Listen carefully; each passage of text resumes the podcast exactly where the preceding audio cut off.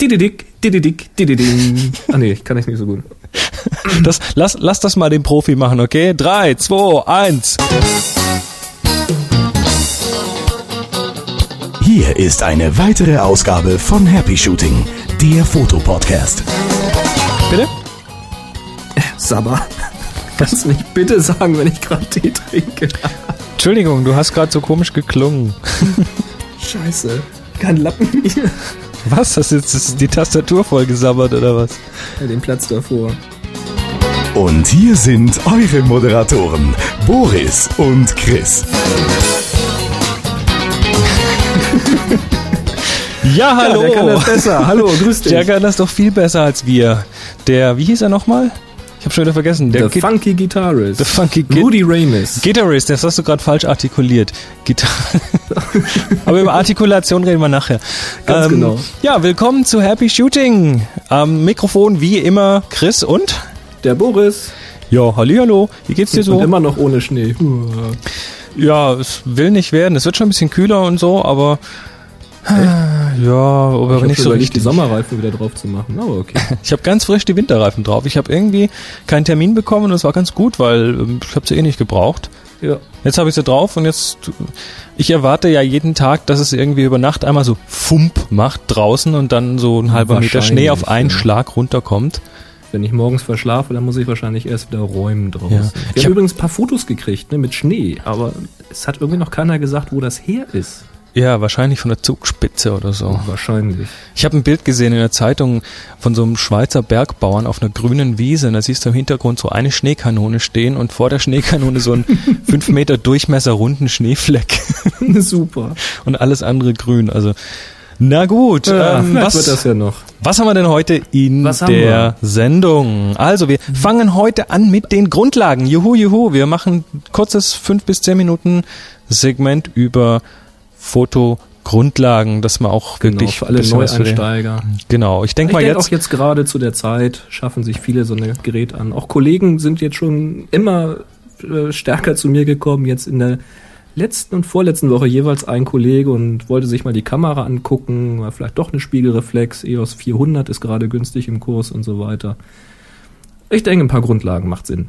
Ja, also das machen wir auf jeden Fall. Du kannst die auch übrigens zu happyshooting.de schicken. Die sollen ruhig auch mal Das rein. mache ich sowieso. Muss man mal die Visitenkarten schicken. Ach, ja, ich muss morgen eh zur Post. Ich habe das Päckchen ja schon fertig und kommt, kommt noch, kommt noch. Ja, Ich dann haben wir Hörerkommentare. Richtig, Hörerkommentare, dann, und zwar einmal von Michael und einmal von Dominik. Und dann haben wir ein richtig schönes Thema. Heute übrigens nichts über Stative, juhu. Juhu, juhu. Ich musste, ich musste hart drohen, aber das hat dann doch funktioniert. Genau. Thema Weißabgleich Ja, machen wir genau. heute. Ähm, das hatten wir da, ja, das hat man schon länger angekündigt, aber naja, unser, unser Notebook mit den, mit den Themen für die Shows ist rappelvoll. Also wenn wir ein Thema nicht sofort behandeln, dann müsst ihr uns das nachsehen. Wir haben so viel Material. Es ist Genau, aber schreibt ruhig weiter, was ihr für Vorschläge habt. Also wenn es auch schon im Notebook ist, macht ja nichts. Vielleicht sind einfach nochmal aktuelle Fragen da und dann rutscht das in der Priorität ein bisschen nach oben. genau. Und dann, Boris, hast du noch ein Thema? Ja, und zwar ähm, bin ich auch immer wieder angesprochen worden, ähm, arbeite ich mit einem Kartenlesegerät oder stecke ich das Kabel direkt an die US, äh, das USB-Kabel direkt an die Kamera. Die Mhm. haben meistens so einen Mini-USB-Anschluss und da werde ich mal erzählen, was da so die Vor- und Nachteile sind. Ja, dann kommt noch ein kleiner Aufruf zum Thema Podcast Award 2007. Und zwar gibt's hier in Deutschland einen Preis und ja, den wollen wir haben. ja klar. Und das war's dann im Prinzip auch schon wieder. Nee, halt, warte, äh, du hast mir gesagt, du hast noch Musik. Richtig, das wollten das das das ist das ist ganz interessant und zwar habe ich nämlich jetzt am Wochenende am kommenden Samstag einen Fototermin, das ist ganz interessant. Ein Freund von mir hat mich gebeten, ob ich nicht Fotos von seiner Band machen kann. Die brauchen Bilder für Zeitungen und so weiter. Und ähm, ja, dann haben wir so ein bisschen uns unterhalten, haben auch einen Termin ausgemacht. Die haben am Samstag einen Auftritt in Velbert in der Nähe Moment, von jetzt diesen Düsseldorf. Samstag? Jetzt 16. diesen Samstag, am 16. genau, abends um, ich weiß nicht genau, äh, in, im Flux, F-L-U-X, also wer das kennt, ähm, mö möge da bitte hingehen. Äh, hörst du ja gerade schon im Hintergrund, wir spielen es gerade ein bisschen an, die machen so Irish Folk und ähm, ich, also ich finde es klasse, ich habe den schon mal aufgenommen auch, weil ich ja nebenher auch noch äh, CD-Produktion mache und Ähm, wer da mehr wissen will, www.flux, V-E-L-B-E-R-T.de. Samstagabend sind die da Oder zu einfach hören. mal einfach Es- in die Shownotes gucken, da haben wir die Links alle. Es könnte sein, wenn es, ich ist noch nicht ganz zu Ende geplant, aber es könnte sein, dass ich dann auch abends beim Gig selbst da bin, um dort noch während dem Auftritt Bilder zu schießen. Also die Chancen, Ah. es ist- es ist so eine 50-50 Chance im Moment, es gehen noch ein paar andere Sachen da ab. Ähm, aber hören wir doch einfach mal ein bisschen weiter von der Musik, so als Ja. Abwechslung. Sag mal still, ich mach mal lauter. Ja.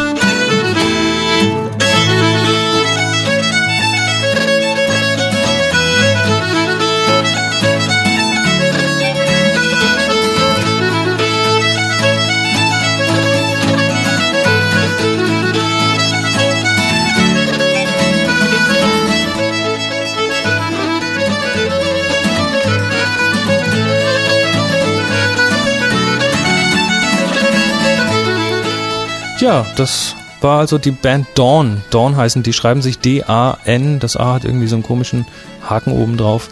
Irgendwas Gälisches wahrscheinlich, keine Ahnung. Ja.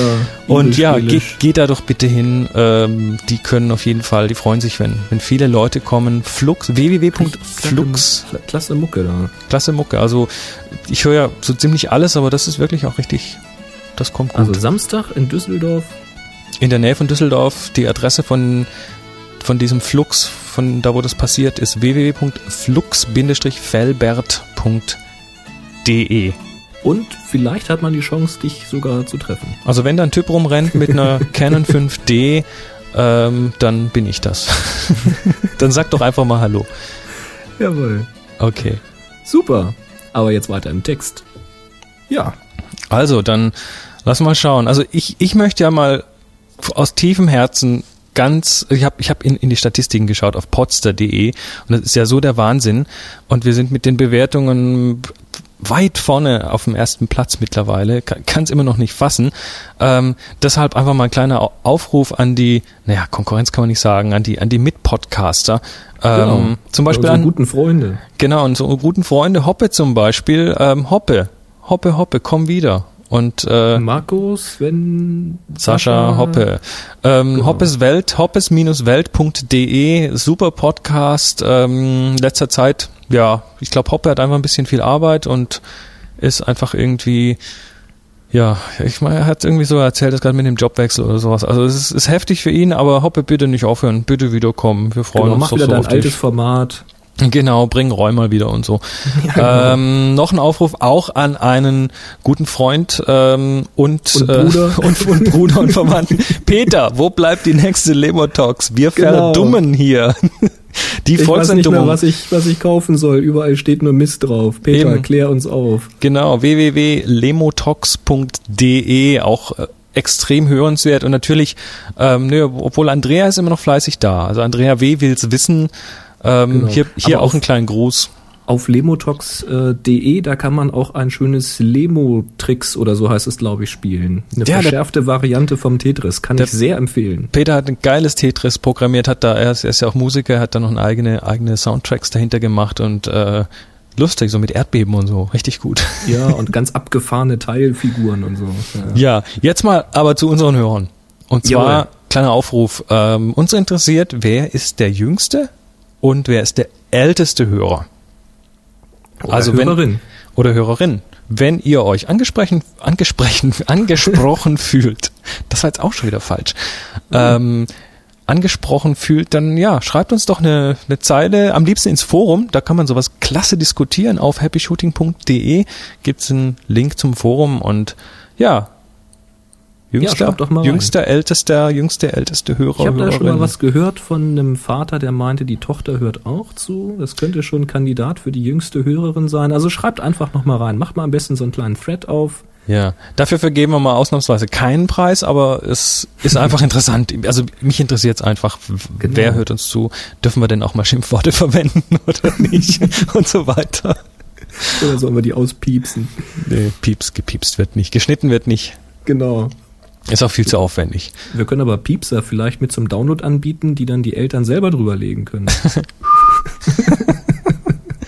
So, jetzt Ja, ähm, dann geht's noch mal um Flickr richtig. und um die Tags bei Flickr.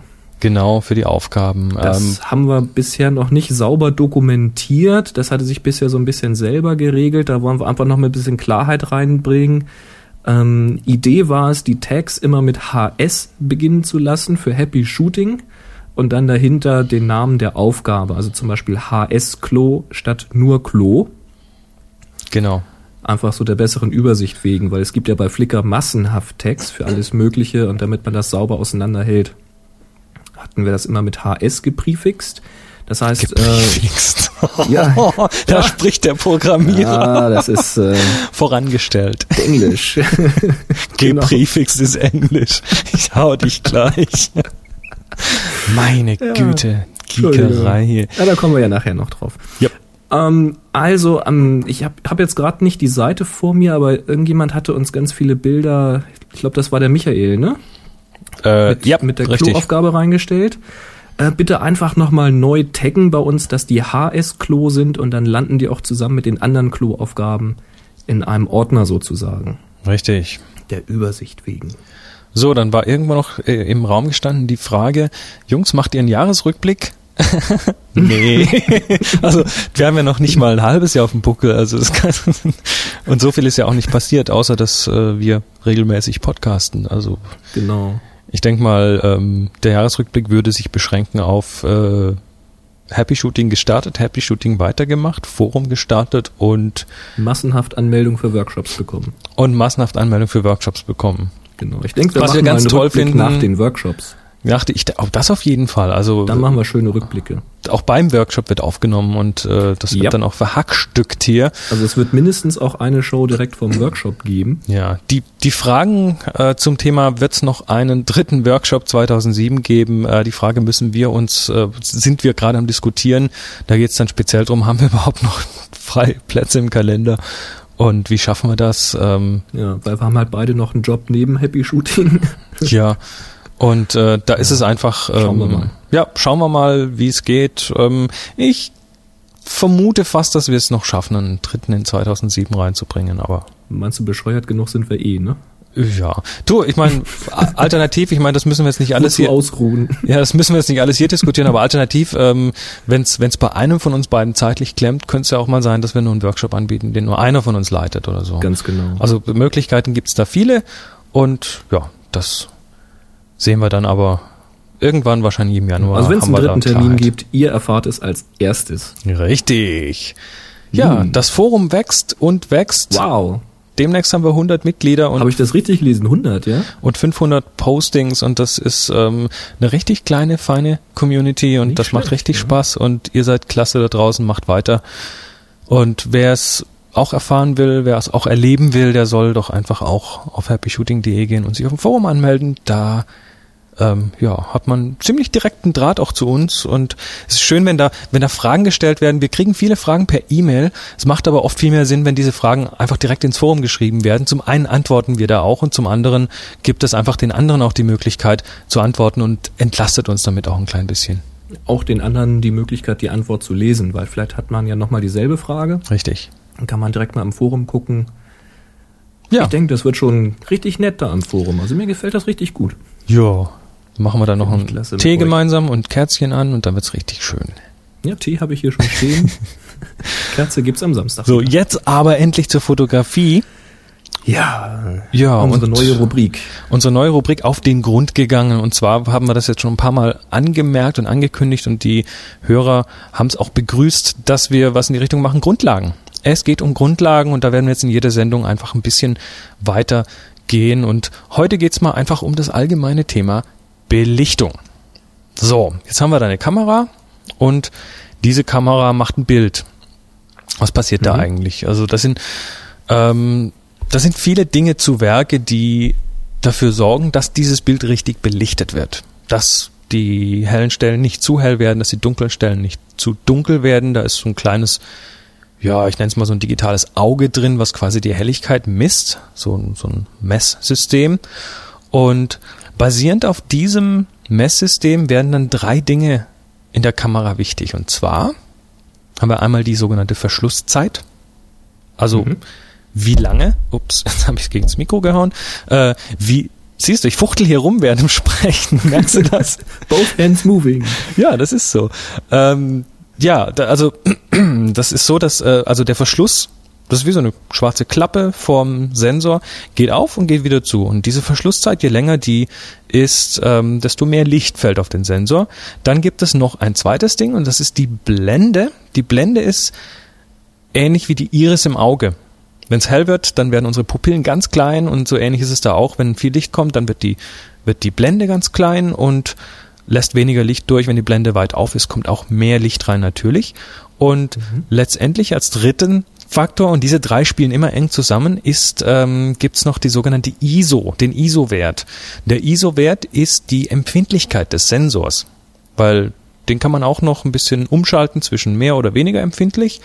Und ähm, ja, diese drei spielen zusammen. Ich vergleiche das immer ganz gern mit einem Dachfenster, wenn es regnet. Also mhm. stell dir mal vor, du hast so ein Dachfenster und unter dem Dachfenster steht ein Eimer. Okay. Also der Eimer ist jetzt der Sensor. Okay. Also das ist so ein Pixel auf dem Sensor. Und der Regen, der von oben aufs Dach fällt, der ist das Licht. Okay. Alles klar. So. Das prasselt jetzt oben aufs Fenster. Das prasselt jetzt oben aufs Fenster drauf. Jetzt ähm, Genau, es klingt dann auch so schön. Das, beim Licht klingt es nicht ganz so schön. ähm, jetzt haben wir die Möglichkeit, das Fenster zu öffnen. Und das, das Fenster entspricht jetzt diesem Verschluss, diesem, diesem schwarzen Ding. Jetzt machen wir das Fenster auf und es fällt Regen in den Eimer und der Eimer füllt sich langsam und dann machen wir irgendwann das Fenster wieder zu. Und diese Dauer der Fensteröffnung, das ist die Verschlusszeit. Über die reden wir dann nächstes Mal ein bisschen intensiver, aber ähm, das sp spielt sich im Normalfall in in Hundertstel bis Tausendstel Sekunden ab. Das geht also bei der Kamera ganz schnell. Deshalb macht es einfach nur kurz Klack und das war's. Manche mhm. Kameras machen nicht mal mehr Klack. Also auch das geht bei einigen kompakten, die machen dann nur noch äh, künstlichen Geräusch aus dem Lautsprecher. Ähm, die Größe der Fensteröffnung, wie weit ich das Fenster aufmache, das ist die Blende. Wenn ich das Fenster richtig weit aufmache, dann kommt ganz viel Regen in den Eimer. Wenn ich die, das Fenster nur so einen kleinen Spalt aufmache, dann kommt wenig Regen in den Eimer. Und mhm. ähm, als drittes dann noch der ISO-Wert. Den könnte man so einigermaßen gleichsetzen mit der Größe des Eimers. Mhm. Also stell dir einfach mal einen richtig großen Eimer vor. Da braucht es ewig lang. Eine große Schale oder so. Oder eine große Schale. Braucht ewig lang, bis das Ding voll ist, weil mhm. ja, es kommt halt nur so und so viel Wasser. Und ähm, wenn man da jetzt einfach was Kleineres reinstellt, ähm, wo dann das ganze Wasser reingehen würde, ein Becherchen oder so mit dem Trichter drüber, dann ja, wäre das natürlich entsprechend schneller voll. Also das eine wäre ein bisschen unempfindlicher, braucht länger, bis es voll ist und das andere ist dann also entsprechend der empfindlicher. Eimer umgekehrt proportional zum ISO. Ähm, ja, großer so kann man sagen. Eimer, kleines ISO. Wobei man könnte auch sagen, großer Eimer kann viel Regen auffangen. Ne? Großer Eimer kann viel Regen auffangen und kann deshalb auch, auch äh, etwas feiner auflösen. Aber auch dazu werden wir demnächst mehr sagen. Das wäre jetzt genau. mal so das Thema Belichtung. Also wir haben drei Faktoren, Verschlusszeit, Blende und die Empfindlichkeit in Form des ISO-Wertes und die drei machen gemeinsam die Belichtung des Bildes aus. Fein, fein. So. Gut. Und jetzt, und jetzt hören wir mal kurz rein, was Michael zu jetzt erzählen haben wir hat. Einen klasse Kommentar genau von Michael Hören wir mal rein. Hallo Happy Shooter, viele Grüße aus Berlin. Ja, erstmal die kleine Beschwerde. Also Chris und Boris sind indirekt daran schuld, dass ich heute eine Stunde auf dem Klo verbracht habe.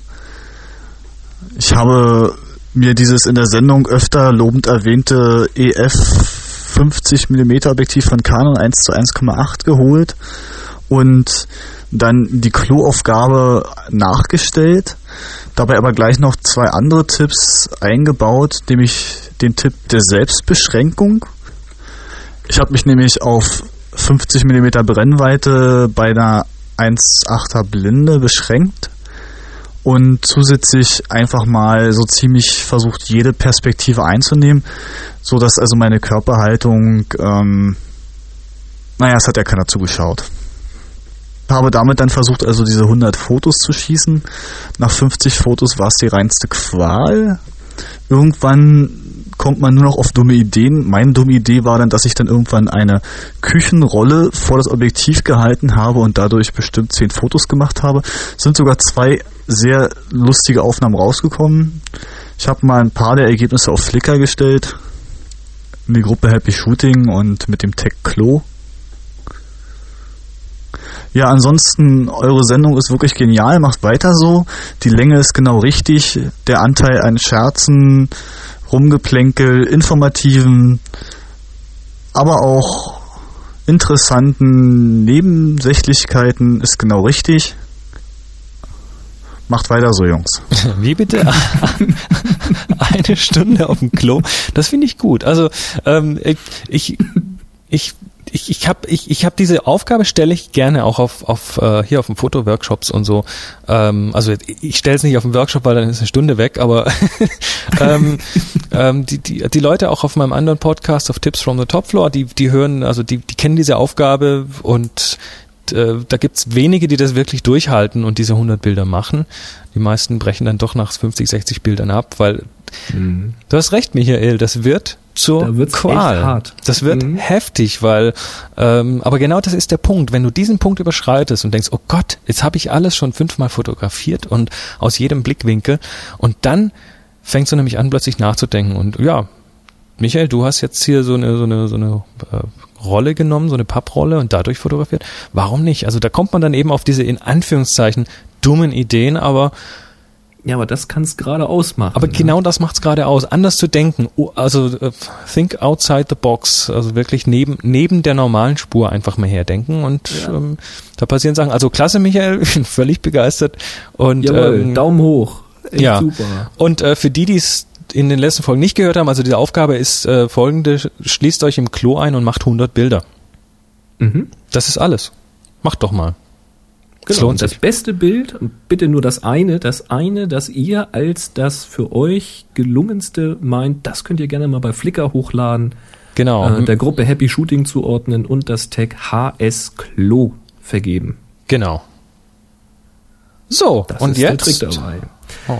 Ja, jetzt haben wir nochmal äh, eine Ergänzung und zwar hatten wir ja mal gesprochen über Blitzen und indirekt Blitzen auch mit dem internen Blitz. Da hatte ich mal einen Link offeriert zu einem Forum, wo vorgestellt wurde, wie man sich aus einem CD-Rolling oder aus einer, einer Commerz-CD, die man nicht mehr mag, ein Stückchen herausschnitzt und das unter den internen Blitz einer Spiegelreflex oder äh, Bridge-Kamera stecken kann, damit man dann indirekt über die Decke blitzen kann. Und da hatte damals schon der Dominik eine E-Mail geschickt. Das hat man dann auch verlinkt. Er hat sich nämlich eine Blitzblende selber gebastelt, indem er sich ein Stück Aluminium oder was es war, äh, zurechtgeschnitten und gebogen hatte, dass das direkt für die Kamera gepasst hat. Und das ging wohl auch schon ganz gut. Da waren ja vorher-nachher Bilder. Und jetzt geht das Ganze in Version 2. er hat also nochmal geschrieben, ist auch schon wieder äh, einige Tage oder Wochen her, hat er geschrieben, dass er das jetzt nochmal überarbeitet und verbessert hat. Und ich gucke gerade mal auf seiner Seite, das werden wir auch wieder in die Show Notes stellen, auf happyshooting.de, da ist dann der Link zu seinen Bildern, da zeigt er, wie das Ganze aussieht. Und das Ding hat er jetzt getauft Blitzblende V2. Und die Attribute sind, es ist genauer, nämlich computergesteuert gefertigt. Also er hat da wahrscheinlich Zugang zu solchen Geräten, denke ich mal. Aha. CNC-Fräsen oder so, keine Ahnung. Kann er uns ja mal was zu erzählen. Hey ähm, mächtiger, nämlich 20% höherer Reflexionsgrad. Ist nämlich richtig äh, spiegelglatt, die Oberfläche. Vielleicht ist die auch gelasert oder so, ich weiß nicht, wie man, wie man das so glatt bekommt, keine Ahnung. Oh, das ist wahrscheinlich poliert. Oder polieren, ja, ja, ja. möglich. Stabiler, es ist jetzt aus Edelstahl massiv. Hört, hört. Das wiegt aber dann auch, oder? keine Ahnung. Äh, intelligenter, es ist nämlich raumgeometrisch optimiert abgemessen. Das heißt, er hat jetzt wahrscheinlich den Winkel von dem Blitz direkt ähm, ausgemessen, sodass er, wenn er das jetzt vor den Blitz klemmt, auch wirklich nach oben und nicht nach hinten blitzt. Tja, und immer noch 100% kostenlos, wie er hier schreibt. Ja, wenn man den Zugang zu den entsprechenden genau. Gerätschaften hat, ist das dann auch kein Problem. Boah, sieht auf jeden Fall richtig cool aus. Ist, ist ein tolles Ding das passt das, mit Sicherheit in jede kleine Fototasche. Ja, das sieht jetzt professor, richtig professionell aus. Absolut, ja, mit, mit äh, abgerundeten Kanten, so wie das ausschaut. Ja, also, aber im Prinzip muss man sich wirklich, wirklich vorstellen, das ist im Prinzip ein Spiegel vor dem eingebauten Blitz, der so schräg nach oben zeigt und der genau. dann das Licht gegen die Decke schießt, um äh, von der es dann wieder zurückkommt und entsprechend großflächiger auf das auf das Subjekt Genau. fällt. Man verliert natürlich gerade bei dem internen Blitz, das darf man nicht verschweigen, eine ganze Menge Licht. Weil dieser interne Blitz ist sowieso schon nicht einer der stärksten. Das ist ja auch schon eher mehr Notbehelf. Und wenn man den jetzt noch irgendwie gegen die Decke schleudert, ich sag mal, so von Kopfhöhe bis zur Decke ist ja auch noch mal gut ein Meter, Meter 50, je nach Körpergröße. Und äh, bis das wieder zurückkommt, da geht schon eine Menge Licht verloren. Das schreibt er auch. Aber er hat auch noch ein paar schöne Bilder, so vorher, nachher. Und es ist schon so. Also die, die, die harten Schlagschatten sind einfach weg durch das indirekte Blitzen. Und es ist einfach irgendwie wärmer und kommt ein bisschen besser rüber alles. ja, und jetzt, äh, Dominik, machst du das Tolle mal einfach Sache. noch zum Produkt für verschiedene Kameras und verkaufst es. Genau. Vielleicht stellst du es mal ins Forum, was sowas kosten würde. Vielleicht wird das noch ein richtiges Geschäft für dich. ja. Ich finde es jedenfalls hammerhart. Also die Links findet ihr in den Show Notes. Dominik, super Arbeit. Echt. Hut ab. Mhm. Mein Respekt hast du. Ja, mein, ganz klar auch. So, jetzt kommen wir zu einem größeren Thema und zwar das Thema Weißabgleich. Das Da hatten habe ich eine gute Überleitung. oh, leit mal. Ja.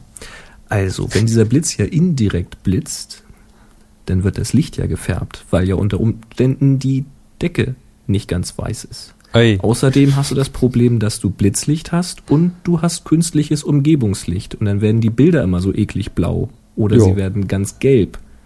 Jo. Und was kann man denn dagegen tun? Ja, also, ähm, das hast du aber schön eingeleitet. Ja, den Weißabgleich. Und das hatten wir schon mal, ich glaube in Folge 5 hatten wir das schon mal angekündigt. Was? In fünf? Das ist schon das ist so lange her. Das ist schon eine Weile her, aber ähm, ja, wir vergessen nix. Wie sagt, wie war das so schön früher in den, ähm, war das in den 80ern zu C64-Zeiten? Da gab es diese Werberteam Floppy Disks, diese Mhm. 5,5 ein Viertel Zoll und die hatten den Werbespruch Elephant never forgets. Wow. Also wir dürfen uns jetzt als Elefanten bezeichnen. Also Weißabgleich. Ja, warum braucht man den Weißabgleich? Wofür ist der da? Ja gut, äh, Boris hat es gerade schon angedeutet, Licht hat oftmals eine Farbe, eine Färbung. Unsere Augen sehen das oft nicht. Das, äh, unsere Augen machen quasi sozusagen automatischen Weißabgleich. Ähm, die Kamera sieht aber alles. Und das sieht man hinter auf den Bildern auch. Das kennt ihr, wenn ihr mal ein Bild drinnen bei Glühbirnenlicht geschossen habt, dann habt ihr hinten ja ähm, entsprechend äh, hinterher Bilder mit einem richtig knalligen Orange- oder Rotstich je nach Kamera. Oder wenn man eben auf dem Bahnhof fotografiert, wo alles schön äh, ja, in Leuchtstoffröhrenlicht getaucht ist, dann haben die Bilder ganz gern mal so einen grün-blau-Stich und das ist diese Lichtfärbung, die fällt uns nicht auf, aber die Kamera, wie gesagt, kriegt alles mit. Mhm. So, und jetzt ähm, schauen wir noch mal kurz in die Technik rein. Also eine Kamera nimmt die, die Bilder auf auf drei Farbkanälen, Rot, Grün und Blau. Und wenn ich jetzt eine graue Fläche fotografiere, dann sollte da eigentlich diese drei Farben, Rot, Grün und Blau, zu exakt gleichen Anteilen drin sein. Das ergibt Mhm. Grau. Ähm, wenn jetzt das Licht eine leicht andere Farbe hat, sagen wir mal, es hat ein bisschen einen Gelbstich, dann bedeutet das im Klartext, dass von dem Rot-Grün-Blau-Kanal, dass der Blaukanal ein bisschen weniger stark ist, weil Gelb ist die gegenüberliegende Farbe von Blau. Nicht ganz, aber so ungefähr. Und ähm, letztendlich sind dann diese drei Farbkanäle nicht mehr gleich. So, der Weißabgleich, der hilft uns jetzt, dass wir der, quasi der Kamera erzählen, mach doch einfach den einen Farbkanal ein bisschen stärker. Mhm. Also nimm auf und dann rechne da einfach noch ein bisschen was dazu. Und damit gleichen wir eine Farbtemperatur aus. Ja, Aber das verschiebt halt pro Farbkanal verschiebt er so ein bisschen den Nullwert. Ne? Genau. So, und jetzt ähm, schauen wir doch mal, was ist denn Farbtemperatur überhaupt? Wie wird die gemessen? Also wir haben, ähm, Kann man das fühlen? kann man auch fühlen, ja. Und zwar ist Farbtemperatur definiert in Kelvin. Kelvin ist eigentlich eine Das ist Temperatureinheit. Entschuldigung. Nein, das nicht der Ich mit den gerade an zurück in die Unterhosen. Zukunft denken. Aber Und hat auch nichts mit. Calvin und Hobbes zu tun. Ähm, nee, Calvin, ähm, oh Gott, wie hieß denn der Mensch mit Vornamen? Der hat äh, quasi diese universelle Temperaturskala entwickelt mit dem Ach, absoluten das ist der mit dem absoluten Nullpunkt. absolute Nullpunkt, null Kelvin Ah. und ähm, unsere unser null 0 Grad Celsius liegt, glaube ich, bei 273,15 Kelvin, wenn ich mich recht erinnere an Physikunterricht. Ähm, ja, und ähm, das mittlere Sonnenlicht zum Beispiel hat eine Temperatur von 5500 Kelvin, eine sogenannte Farbtemperatur von 5500 Kelvin. Und früher nahm man da entsprechend Filme, die auf diesen Wert kalibriert waren, die ähm, ja quasi auch so eine kleine Filterschicht schon eingebaut hatten, um dann bei diesem mittleren Sonnenlicht einfach weiß darzustellen. Mhm. Oder grau, also keinen Farbstich zu haben. Ähm, Kunstlicht ähm, ja, liegt dann bei einer niedrigeren Temperatur 3000, 3300 Kelvin und ähm, auch da hat man früher dann entsprechend Kunstlichtfilme verwendet, beziehungsweise unter Umständen auch einen Filter vor die Kamera, vors Objektiv geschraubt, um diese Farbstiche auszugleichen, damit die dann auf dem Film nicht mehr richtig rauskommen. Und, ich Temperatur muss man jetzt sagen, das ist wahrscheinlich deshalb, weil je kleiner die Zahl, desto blauer, mhm. weil blau gleich kalt. Mhm. Und je höher, desto wärmer, also desto gelblich bis ins Rote verschoben ist. Das. Richtig, wir sprechen da auch von kalten und warmen Lichtfärbungen oder Licht, ja, also Farbstichen. Wenn kaltes Licht meint, dann meint man halt so kaltes Blau. Bläulich, so.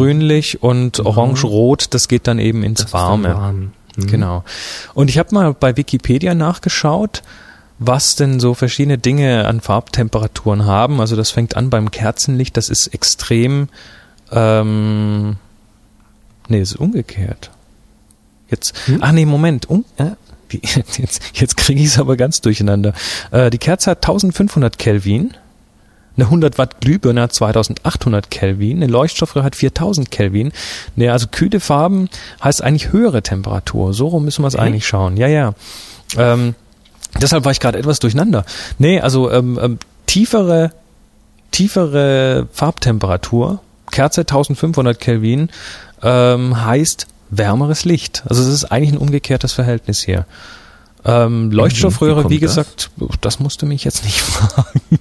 Weiß das irgendjemand da draußen? nee, ich, ich bin mir, ich bin mir, ähm, oh, das hätte ich jetzt natürlich nachschlagen müssen. Ich glaube, ich meine mich daran zu erinnern, dass das mit der Temperatur von glühendem Metall zu tun hat.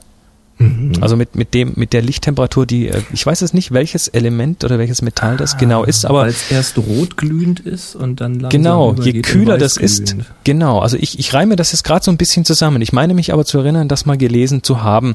Ähm, Wir also gerade gar nicht. Wir schwimmen gerade überhaupt nicht. Nee, aber ich, ich, ich bin mir fast sicher, dass das so ist, dass also die, die wärmere, also wenn, stell dir vor, du machst ein Eisen heiß.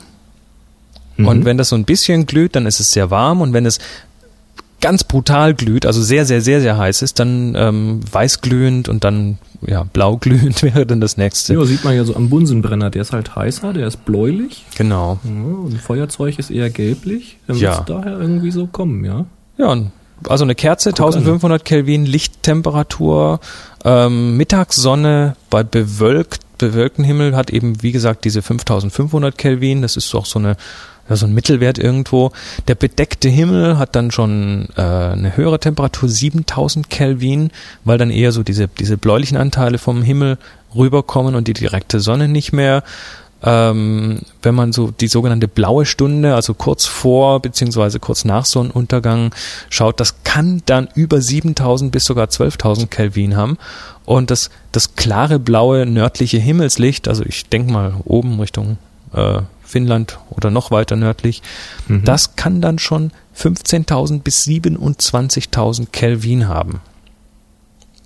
So. Und da, da muss man entsprechend der Kamera dann erzählen, also bei den, bei den Lichttemperaturen wird es dann schon schwierig, aber da muss man der Kamera quasi dann erzählen, hallo, das Umgebungslicht hat die und die Temperatur und bitte korrigier das doch mal, dass das Licht dann trotzdem halbwegs neutral aussieht. Mhm. Nun es weiß man natürlich mit dem Auge nicht unbedingt, welche Temperatur, äh, welche Temperatur man gerade hat.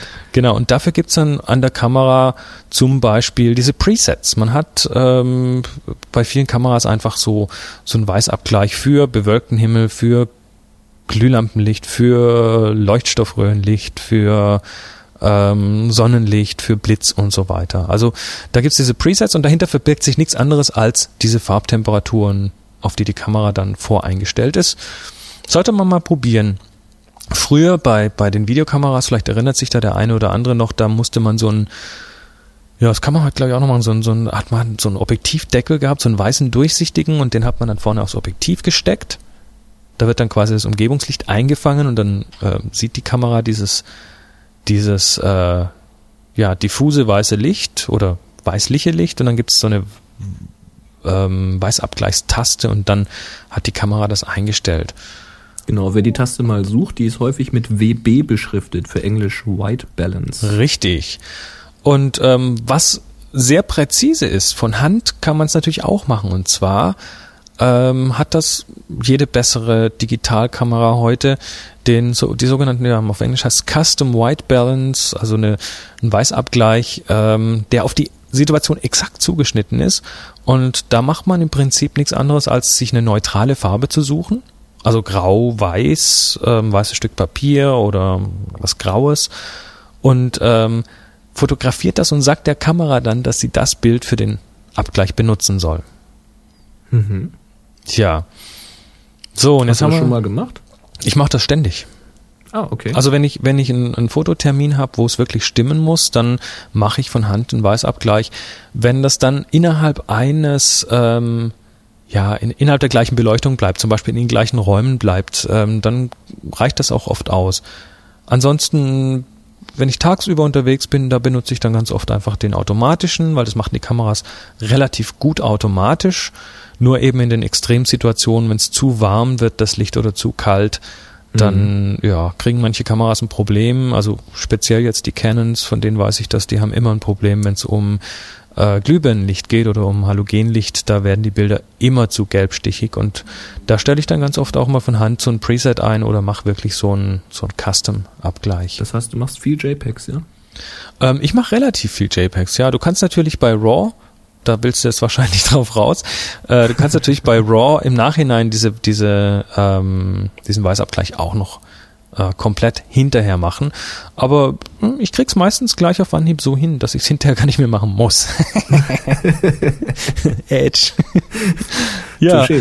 Ähm, so, äh, die Frage, die natürlich immer wieder kommt, ist, muss ich denn immer abgleichen? Nee, muss dann natürlich nicht, weil ähm, oftmals ist natürlich die Stimmung, die in so einem Bild drin steckt, auch ganz ganz stark abhängig von der Lichtfarbe, die da vorherrscht. Also stellt euch mal einen perfekt abgeglichenen Sonnenuntergang vor, der sieht langweilig aus. Jo. Oder trocken. Richtig. Oder Bilder bei Kerzenlicht, die, die, da erwartet man ja schon, dass die doch ein bisschen wärmer sind. Also ähm, richtig neutral sowas hinzubekommen, ist unglaublich, ähm, ja, nee, ist nicht unglaublich schwierig, aber es, es ist oft einfach nicht angebracht. Also Man kann es gebrauchen, wenn man jetzt so Produktfotografie macht. Also da, da, Da, ist das unheimlich wichtig, weil wenn ich jetzt n- jemanden fotografiere oder ich, ich fotografiere ein, ein Kleid oder äh, ein Parkettfußboden oder sowas, dann ist natürlich unheimlich wichtig, dass das Braun auch genau das Braun ist, was hinterher auch geliefert wird. Da muss es einfach passen. Aber wenn man irgendwie Stimmung transportieren möchte, da, also ich mache es häufig wirklich absichtlich falsch. richtig.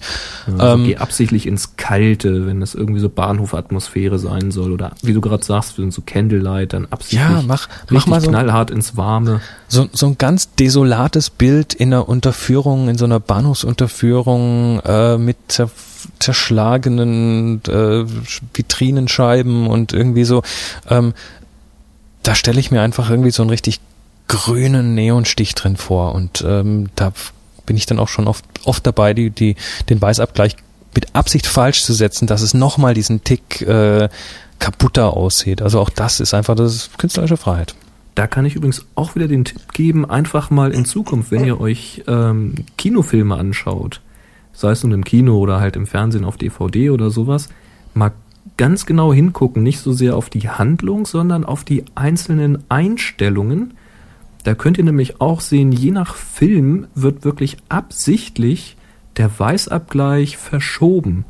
Also wenn man sich zum Beispiel ähm, Filme anguckt, die häufig so, so ja, Science-Fiction-Geschichten sind, Also da ganz- hat man häufig sehr, sehr kühle Töne drinne. Also ganz Und- klassisches Beispiel Matrix. Ja. Matrix, da, da gibt es, da müsst ihr mal, müsst ihr mal anschauen, wenn ihr nächstes Mal anschaut, die ganzen äh, Szenen, die in der Matrix spielen, die haben alle so einen leicht surrealen Grünstich. Mhm. Und äh, sobald es dann aus der Matrix rausgeht, also in dieses, in dieses, äh, in dieses Schiff, wie heißen die nochmal, Nebukadnezar, glaube ich, da kommt dann auf einmal ein viel ausbalancierteres Licht und das wird viel natürlicher und, und äh, da kommen dann plötzlich auch Blautöne vor, die innerhalb der Matrix überhaupt nicht vorkommen. Also da wird ganz bewusst mit Lichtstimmungen gearbeitet, ja. Mhm. Bei Western zum Beispiel kann man immer eine sehr warme Stimmung sehen. Das ist schon fast wie mit so einem Tabakfilter. Das geht alles so ein bisschen ins antik-nostalgische, Mhm. aber alles immer sehr warm. Gerade denn die Schlussszene, wenn die Helden in den Sonnenuntergang reiten, das ist alles andere als ein ausgeglichener Weißabgleich. genau. So, jetzt Also noch da, da wird unheimlich viel mit transportiert bei solchen Geschichten. Genau. Und jetzt noch eines, ähm, warum geht das manchmal besser und manchmal nicht? Also auch wenn man es ganz, ganz sauber mit, mit von Hand ausbalanciert hat, äh, ausbalanciert hat, dann ähm, passt es manchmal trotzdem nicht. Und die Hauttöne sehen trotzdem nicht so natürlich aus und manche Farben kommen nicht so richtig rüber.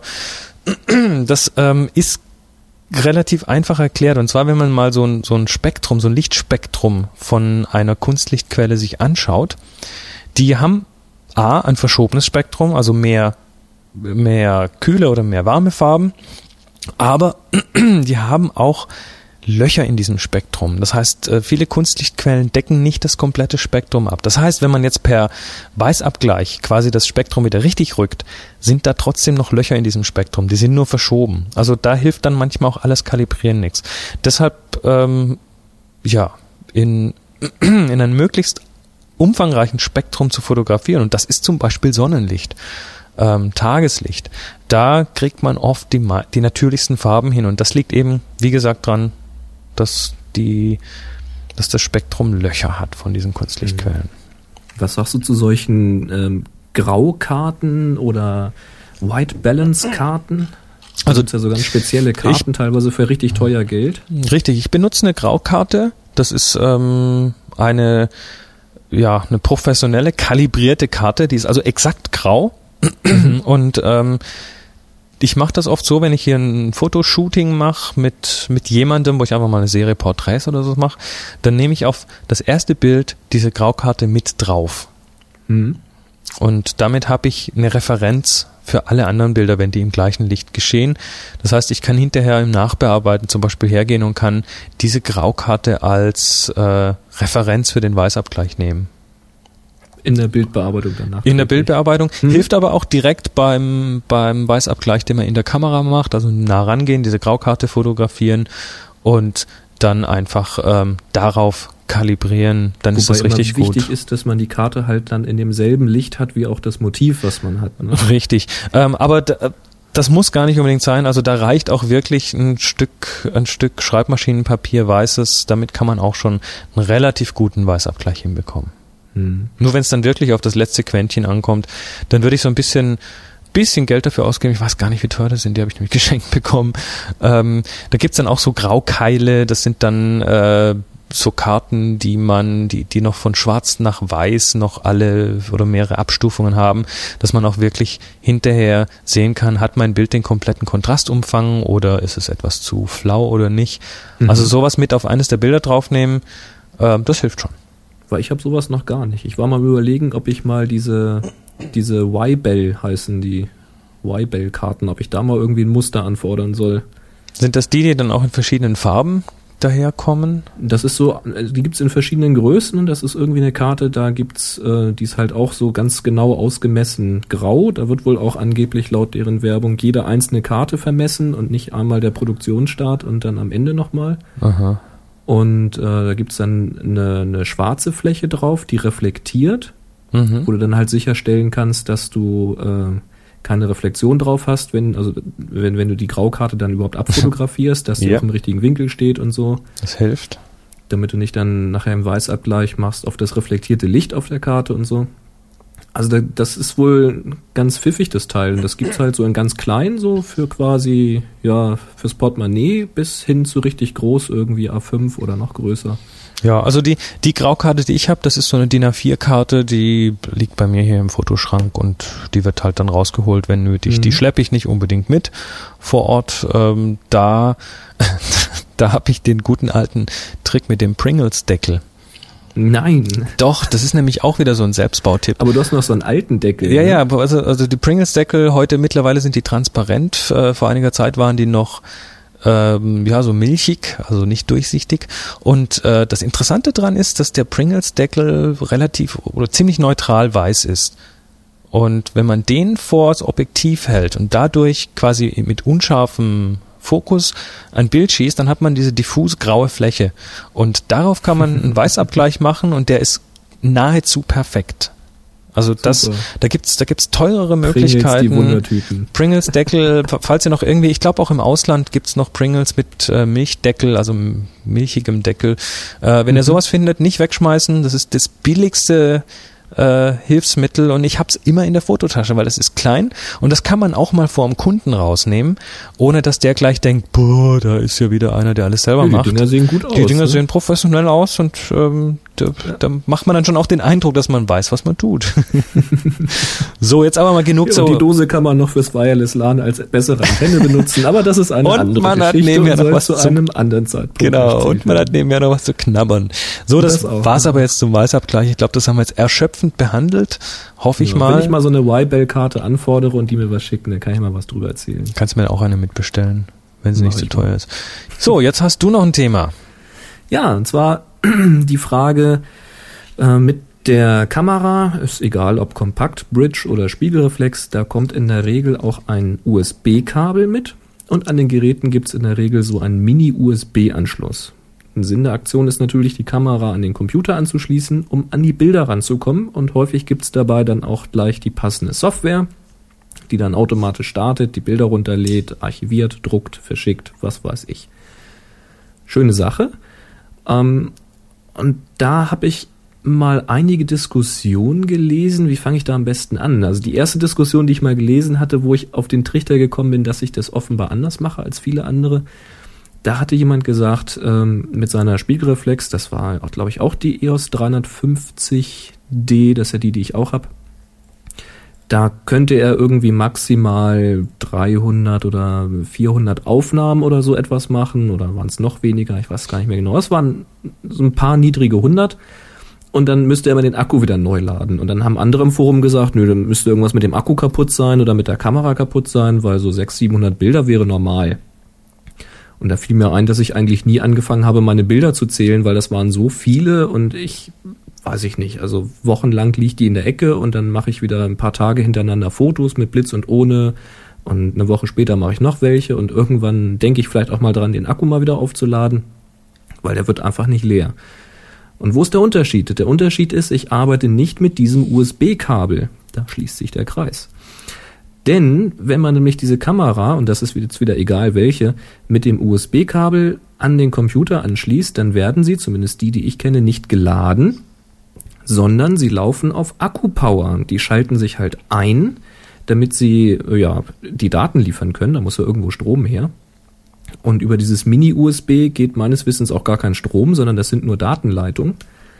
Ja, und dann kommt das natürlich, wenn man die Kamera jetzt mal so anschließt, bis die Daten dann da so runtergesaugt sind. Das kann ein paar Minuten dauern, dann zieht man sie vielleicht auch nicht gleich wieder ab. Ratzfatz kriegt man den Akku ziemlich leer. Und das merkt man offenbar sehr, sehr deutlich. Und bei den Spiegelreflexen scheint das teils auch recht heftig zu sein. Ich weiß nicht, ob das bei allen so extrem ist. Aber ähm, ich fahre da halt ganz gut mit einem externen Card Reader, mit so einem Kartenlesegerät. Und da habe ich mir anfangs mal so einen recht günstigen von Hama geholt. Äh, da konnte man verschiedene Speicherkarten reinstecken, weil ich habe es eigentlich immer ganz gerne, dass ich hier zu Hause alle möglichen Kartenformate lesen kann, weil dann es war nicht so häufig, dass irgendjemand vorbeikommt mit seiner Digitalkamera oder mit irgendeinem digitalen Gerät. Aber wenn da mal einer kommt und hat dann die Daten dabei, dann ist es mal peinlich, wenn man sagt, ja, ich kann aber nur Kompaktflash und du hast jetzt eine SD und das geht nicht und so. Also ich, ich, ich weiß nicht, ich bin irgendwie so ein Freak, ich muss immer alles lesen können. Das ist doch, das ist Ich will- hilfreich, ja. Und, und die Ich kosten will ja auch einfach fast nicht in nichts. Verlegenheit gekommen. Nee, eben. Und ähm, ja, also mit dem Gerät habe ich eine ganze Zeit lang gearbeitet. Der Vorteil bei diesem Kartenlesegerät war halt, es ist äh, ja so Scheckkarten groß gewesen, etwas dicker halt. Und da war dieser USB-Stecker, der war schon dran, den konnte man halt ins Gerät so reinklemmen. Das heißt, das Ding einfach in die Fototasche oder auch mal so in die Jackentasche gesteckt und dann konnte man überall, wo man war, das Ding einfach am Computer anstecken. muss dann halt die Speicherkarte aus der Kamera raus und dann umstecken. Tolle Sache. Ähm, wie gesagt, großer Vorteil ist, äh, man spart unheimlich viel Strom, weil der Akku wird halt nicht zusätzlich belastet. Das ist eine tolle Sache. Und ähm, ja, man kann damit eben, ohne dass man diese, dieses Kabel hat, weil dieses, die Kabel gehen mir sowas von auf den Keks, mhm. dann hat man so ein blödes USB-Kabel und das, das ist ja auch jetzt nicht irgendwie wie eine Schnur, die du einfach mal eng aufrollen kannst und dann zuknotest, sondern die ist ja irgendwie mal sperrig und dann fliegt die irgendwo rum und dann hast du sie gerade in die Kameratasche gestopft, dann nimmst du das Objektiv raus, dann macht sie sich sofort breit, diese, dieses Kabel, und dann kriegst du das Objektiv nicht wieder rein und ach, hör auf. Und so ein Kartenleser, der bleibt immer so groß, wie er ist, der stört nicht. Tolle Sache. Und äh, ja, wenn man es natürlich dann sogar noch zu Hause in seinem Rechner fest eingebaut hat, ich habe dann hier in den PC, den ich hatte, habe ich mir so ein Kartengerät leicht direkt reingebaut, Floppy raus, brauche ich eh nicht mehr. Stattdessen so ein, so ein Multikartenlesegerät rein, ist man für alles gerüstet, hat gar keine Kabel mehr rumfliegen. Super Sache. Ähm, ja, was außerdem noch ein Vorteil ist, die meisten Kameras, die haben, um überhaupt an diesen Mini-USB-Anschluss überhaupt ranzukommen, haben die so eine, so eine Gummiklappe, so eine Gummilasche. Und das finde ich ja mal eine Scheißlösung. Die nerven weil, die Teile. oh, es ist ja schön, dass die Anschlüsse geschützt sind. Das muss ja auch irgendwie sein, aber kann man da nicht eine Plastikklappe machen, wie vom Speicher und vom Akku auch? Also ich verstehe es irgendwie nicht. Da machst du dieses Gummiding ab das schnallst immer wieder zurück. Also musst du beidhändig arbeiten, um dieses Kabel ranzustecken. Ich habe Kameras gesehen von Leuten, die das regelmäßig machen, gerade so bei dieser Kompaktklasse. Da ist dieses Gummi irgendwann so dermaßen ausgeleiert und verzogen, das schließt gar nicht mehr richtig.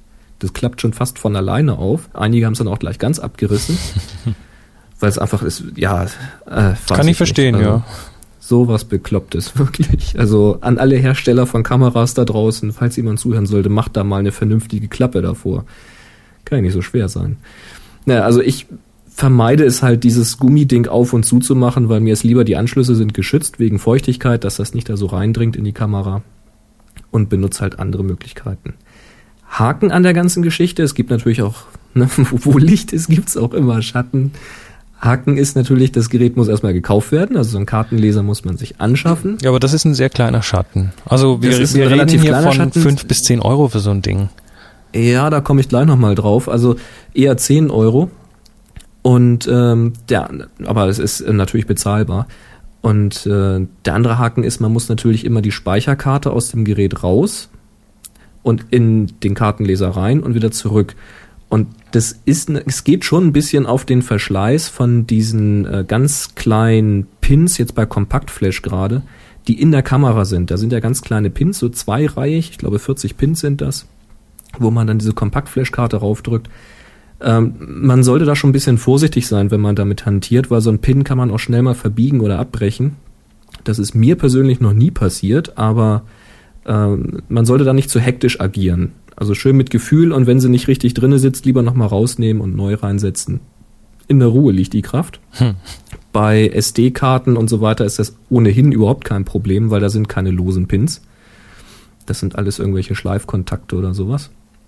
Da gibt's eh kein Problem. Also das sind eigentlich auch schon die einzigen Haken, die ich kenne. Es gibt noch einen ganz großen Haken, nämlich wenn man sich so ein Gerät kaufen möchte, so ein Speicherkartenlesegerät, was ja auch ein Schreibgerät ist. Ich weiß gar warum heißen die Karten Leser? Keine Ahnung. Also man kann damit auch schreiben. Man kann seine Speicherkarte damit auch löschen. Ähm, das Problem ist, es gibt unheimlich viele verschiedene Geräte auf dem Markt und nicht alle sind schnell, nur weil USB 2 draufsteht. Also diese Erfahrung musste ich machen. Das alte Gerät, was ich habe von Hama, das ist auch USB 2 ausgezeichnet, also steht zumindest drauf ist aber sehr, sehr langsam. Es ist schneller als USB 1, aber das ist längst nicht das, was USB 2 hergibt. Und jetzt hatte ich mir von der Firma Transcend hatte ich mir Speicherkarten geholt, die hatten da so Angebote vor einiger Zeit. Und habe mir bei der Gelegenheit gleich so ein äh, Kartenlesegerät von denen mitbestellt. Das ist so ein kleines quadratisches orangenes Teil. Und das Ding geht mal ab. Also da hast du Lesegeschwindigkeit wirklich so deine 12 bis 14 Megabyte die Sekunde. Das geht richtig ab. Also ratzfatz ist die Karte leer. Also das lohnt sich dann, wenn du, wenn du irgendwie, was weiß ich, eine 2 Gigabyte Karte hast und die machst du voll mit Bildern und dann yep. schwupp. Vor allen Dingen, wie gesagt, ich mache fast nur RAW, also ich nehme fast nur RAW auf. Und da ist so ein Bild auch schnell mal irgendwie vier bis sechs Megabyte groß. Siehst du, ich habe hier Und JPEG und ich, ich habe hier hauptsächlich JPEG und ich habe so einen super billig Hammer Kartenleser hier und der tut's Ja. für mich. Aber äh, ich merke das Aber schon, wenn es viel ist, dann auch bei dauert es ein diesen bisschen Hammer, länger. Ja, auch bei diesen Hammer gibt's Unterschiede. Also ich habe äh, das, was ich habe, das ist so ein blaues, transparentes Gehäuse Mhm. mit vier Slots vorne. Und alleine von dieser Bauform weiß ich, muss es mindestens drei verschiedene Ausführungen geben. Da steckt jeweils ein anderer Controller drin. Es ist, die kaufen halt immer ein, was gerade billig ist. Ja. Ist ja logisch. Heute kaufen sie den Controller und morgen kaufen sie dann, weiß ich nicht, 50.000 andere Controller, weil der gerade 0,05 Cent günstiger ist im Einkauf. Das rechnet sich für die halt. Und das heißt, man weiß als Kunde nicht, was für ein Controller drinne ist. Das ist das Problem. Und der, den ich erwischt habe, ist ein sehr langsamer. Und andere im Netz schreiben, ja Mensch, den habe ich auch, der sieht genauso aus und der ist rasend schnell. Also man kann es einfach nicht vorhersagen. Also da kann ich da nur den Tipp geben, wenn ihr so ein Gerät mal kauft, wenn ihr es online bestellt, ist ja ohnehin kein Problem, dann bestellt es euch einfach mal, steckt eine schnelle Karte rein, hier so eine SanDisk Ultra 2, Ultra 3 oder so eine schnelle Transcend 120-fach oder irgendwie sowas, was richtig flott auch ist, weil wenn die Karte langsam ist, kann der Leses, das Lesegerät auch nichts dafür. Schnelle Karte rein und dann macht mal einen Transfer, äh, also eine, eine Datei kopieren auf den Computer und guckt mal nach. Hier auf dem PC gibt's da zum Beispiel äh, den Total Commander, der ist kostenlos, der zeigt einem auch an, wie viel Kilobyte die Sekunde da gerade durchfließen. Da muss man nicht selber stoppen. Und dann guckt mal, ob ihr da über 10 Megabyte die Sekunde kommt, so bis 14 Megabyte die Sekunde. Dann habt ihr äh, eine Kombination aus Lesegerät und Speicherkarte, die richtig abgehen. Und wenn ihr da eher so im einstelligen Megabyte die Sekunde Bereich seid, dann tauscht ihn lieber um. Aber selbst ein langsamer Kartenleser ist in der Regel noch schneller, als wenn man es direkt von der Kamera per USB Oft, rausliest. ja. Ja. Es gibt übrigens noch einen anderen ganz entscheidenden Vorteil und zwar einige Geräte, gerade die Canon-Geräte, werden nicht als Massenspeichergerät erkannt, wenn du sie an den Computer anschließt. Das so kompakte Geräte, da kenne ich das, die schließt du mit dem USB-Kabel an und dann tauchen die als Laufwerk auf. Wenn du die äh, diese EOS 350D anschließt an den Computer, dann taucht die nicht als Laufwerk auf. Du brauchst also erstmal einen extra Treiber auf dem Computer, damit die Kamera überhaupt erkannt wird. Und dann erst kannst du auf die Daten zugreifen und äh, halt gegebenenfalls mit einer Software da die Daten runterziehen. Äh, ja, ist eine andere Philosophie, aber ist natürlich der Haken, wenn ich jetzt mit der Kamera zu irgendjemandem fahre, der hat eine Nikon, der will natürlich nicht, dass ich bei ihm auf dem Rechner erstmal Treiber installiere. Aber er hat natürlich kein Problem, wenn ich mal kurz ein Lesegerät da anschließe, weil das ist ein Massenspeichergerät, da muss man nichts für installieren. Also da kann ich echt nur den Tipp geben, wenn ihr viel unterwegs seid, auch an verschiedenen Geräten seid, dann auf alle Fälle holt euch so ein Kartenlesegerät. Da könnt ihr an jedes Gerät, egal ob das ein Linux, ein Mac oder ein Windows-Rechner ist, einfach anschließen, ohne was zu installieren, an eure Daten kommen. Und für privat lohnt sich's ohnehin, weil wie gesagt, ihr belastet den Akku damit einfach nicht. Soweit. Super. Jetzt wissen wir alles über Kartenlesegeräte. Ja, also ich finde Kartengele Kartengelese, Kartenlesegeräte Kartengelese. super. Kartengelese. Ein Kartengelese, bitte. Ah, ja, nächstes Thema. Der Podcast Award 2007 habe ich jetzt erst erfahren vom Podcast Club vom Deutschen gibt es den Podcast Award 2007. Das ist ein ähm, oder 2006, weiß ich jetzt gar nicht. Also das ist auf jeden Fall ein Preis, den Podcasts gewinnen können. Und ähm, da gibt es verschiedene Kategorien. Unter anderem sind wir mit Happy Shooting nominiert für die Kategorie Gut. Hey! wir sind gut.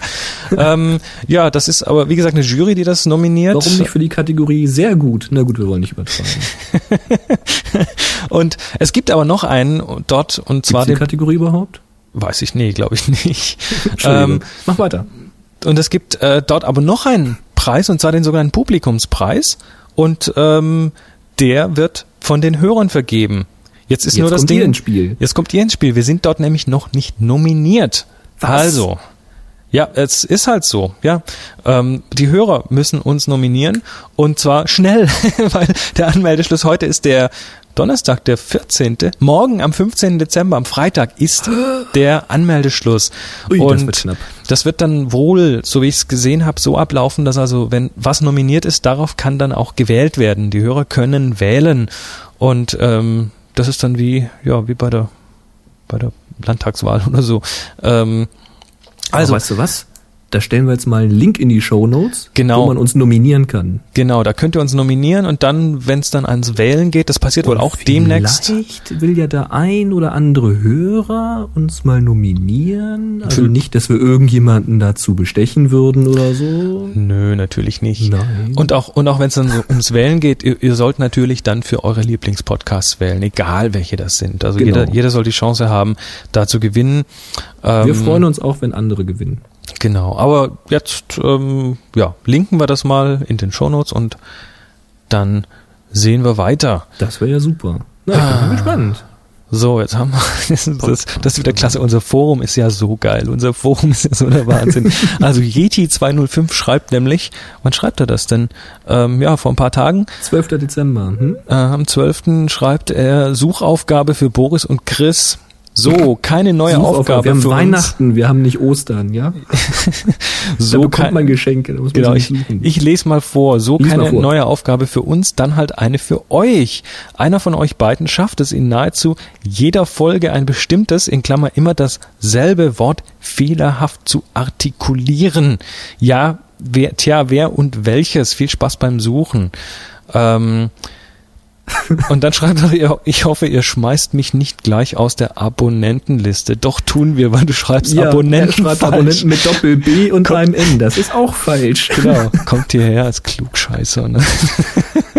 Oh, nee, ähm, ich weiß nicht, also ähm, ich hab, ich, ich artikuliere doch alles richtig, oder? Du doch auch, oder? Jetzt ist also er ruhig. ich glaube, wir sind einfach grundperfekt. Das Eben. Nee, also wer, wer da wer suchen helfen will, wer, wer Fehler Mm. findet, der, wer Fe- Fehler findet, darf sie Ja, behalten. Wel welches Wort ist es? Also mich interessiert's ja schon irgendwie. Ich habe keine Ahnung. Ich habe überhaupt keine Ahnung. Das muss, das muss irgendwie am leicht unterliegenden Dialekt auf meiner Seite liegen. Weiß ich nicht. Also ich bin auch nicht so gut in Deutsch. Also pff, Ja, vielleicht sage ich dauernd irgendwas falsch. Also ich, vielleicht hat ja jemand noch mal eine Idee. Also der der Thread ist jedenfalls da. Genau, auf dem Forum einfach Titel mal. Suchaufgabe für Boris und Chris. Schreibt Genau. doch einfach mal, welches Wort glaubt ihr, was das ist? Vielleicht kriegen wir noch das Wort des Jahres, das Happy Shooting Wort des Jahres 2006. Genau, und zwar im Forum auf happyshooting.de. Ja, ich glaube, das war's wieder für heute. Lass uns noch mal kurz die Werbung machen für unsere eigenen Zwecke. Ähm, besucht unsere anderen Podcasts. Als da Ja. wären der N-Sonic Podcast auf nsonic.podspot.de. Genau, da geht's um alles Mögliche. Ich habe auch gerade auf meiner Homepage, das ist nsonic-net.de, eine Umfrage laufen. Einfach ganz rechts auf der Startseite anklicken, welche Themen ihr in meinem Podcast am liebsten hört bzw. hören würdet. Es geht mir da hauptsächlich darum, wie das Thema Mac dort abschneidet, ob Mac-Themen interessant sind. Weil ich bin ja Mac-Neueinsteiger und da sammeln sich ein paar Sachen an, die vielleicht auch andere interessieren. Mal gucken. Mhm. Ja, und dann gibt's natürlich noch einen ganz tollen Fotopodcast und zwar von irgendeiner Nase, die es war Deutscher, aber macht das irgendwie auf Englisch. Hey. Macht das aber eigentlich ziemlich gut. Und äh, den findet ihr auf äh, www.tipsfromthetopfloor, alles zusammengeschrieben.com. Und da gibt's im Augenblick auch einen richtig geilen Weihnachtskalender, so einen Adventskalender. Und da gibt's auch jeden Tag in den Shownotes ein Bild, eine Illustration von einem Hörer. Und das ist richtig klasse. Da entwickelt sich eine richtige Geschichte. Kann ich mal empfehlen, reinzugucken. Das ist Andres aus Argentinien, ein guter Freund und ähm, ja, der ist, der ist ähm, beruflich ist der Kinderbuchillustrator und der hat mir für diesen Adventskalender jeden Tag ein Bild, eine fortlaufende Geschichte gemacht und das ist wirklich lustig. So, dann, wie gesagt, Podcast Award nicht vergessen. Bis äh, Freitag kann noch nominiert werden. Dann unsere E-Mail ist info at happyshooting.de. Ihr könnt uns eine Voicemail hinterlassen auf der Website. Rechts im MyChingo-Dingens, da kann man auf Aufnahme klicken, Sprachnachrichten hinterlassen, da freuen wir uns immer drüber. Und wie ihr gehört habt, wir spielen die sogar. Und ähm, ja, das war's. Oh ja, noch einen kleinen Shoutout. Es- Ich war vorhin im Forum ähm, Ja. auf dem auf dem Bereich, wo sich die Hörer vorstellen. Ein, nee, kein Shoutout, ein ein Grüezi an Ralf und Chris. Das sind unsere ersten beiden Schweizer Mitglieder auf dem Forum. Oh, das ist Und- aber schön. Ja, also finde ich klasse.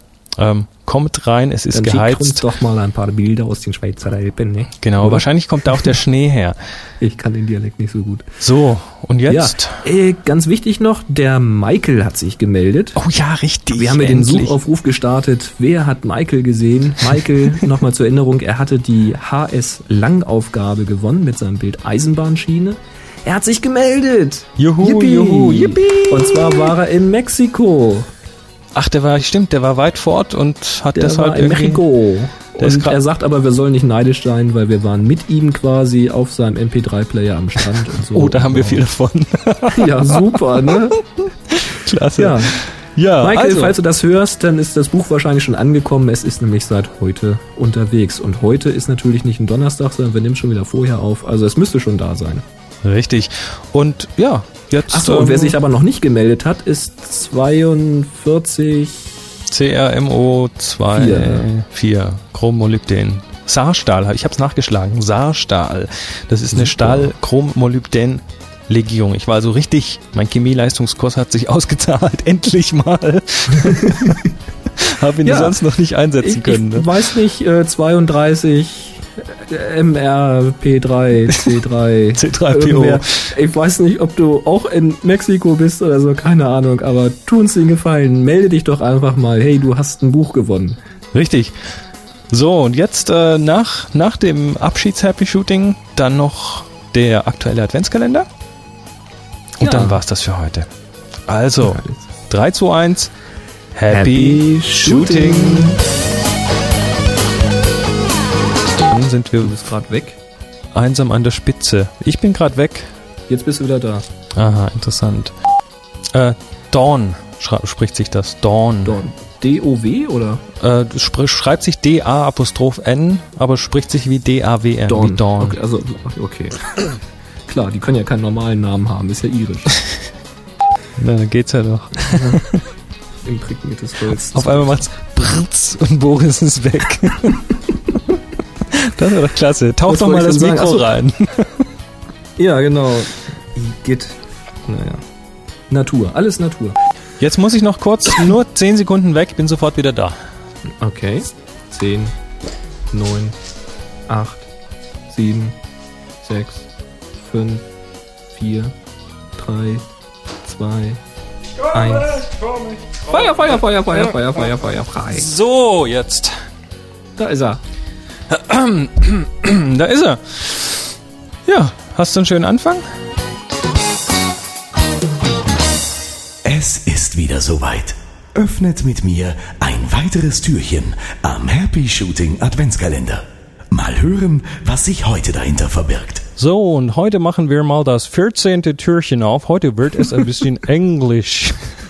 Hör auf zu lachen. Hast du noch eine Kartoffel im Mund? Nein, pass mal auf, ich mach mal das Türchen auf.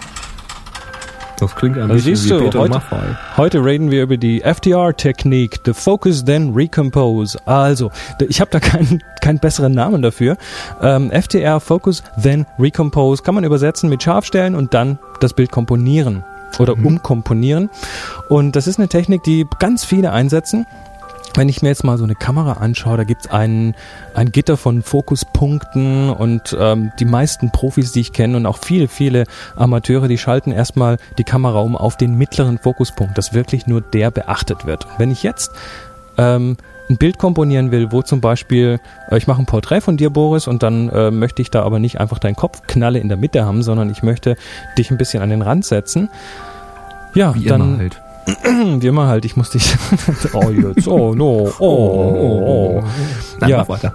Es funktioniert so, ich, ich ähm, setze den mittleren Fokuspunkt auf zum Beispiel dein Auge, dann drücke ich den Auslöser halb durch, dadurch wird scharf gestellt und die Schärfe auch an der Stelle eingefroren, also wenn ich den weiter halb gedrückt halte, bleibt die Schärfe da. Und dann kann ich die Kamera ein bisschen schwenken, also dich an den Bildrand setzen, wo immer auch ich das haben will, und dann drücke ich ganz durch. Das ist, ähm, ja, da, damit habe ich die Möglichkeit, sehr gezielt auf die Schärfe Einfluss zu nehmen und trotzdem schön, schön komponierte Bilder, schön komponierte Bilder zu haben. Ähm, bei älteren, langsamen Kameras, wenn man so kompakte anschaut, die dann ein, zwei Sekunden brauchen, um scharf zu stellen und dann auszulösen, kann man diese Technik auch einsetzen, um schneller auslösen zu können und damit den richtigen Moment zu erwischen. Da genauso einfach vorfokussieren und dann, wenn der richtige Moment kommt, einfach voll durchdrücken und ihr habt das richtige Bild im richtigen Moment. Chris, das klingt nach einer fantastischen Technik. Das werde ich gleich ne? ausprobieren. Der Happy Shooting Adventskalender. Jeden Tag eine kleine Überraschung. Jetzt bist du wieder dran. Ich weiß. ich muss mir den Anfang, krieg ich den hin, mal schauen. www.happyshooting.de Der Fotopodcast.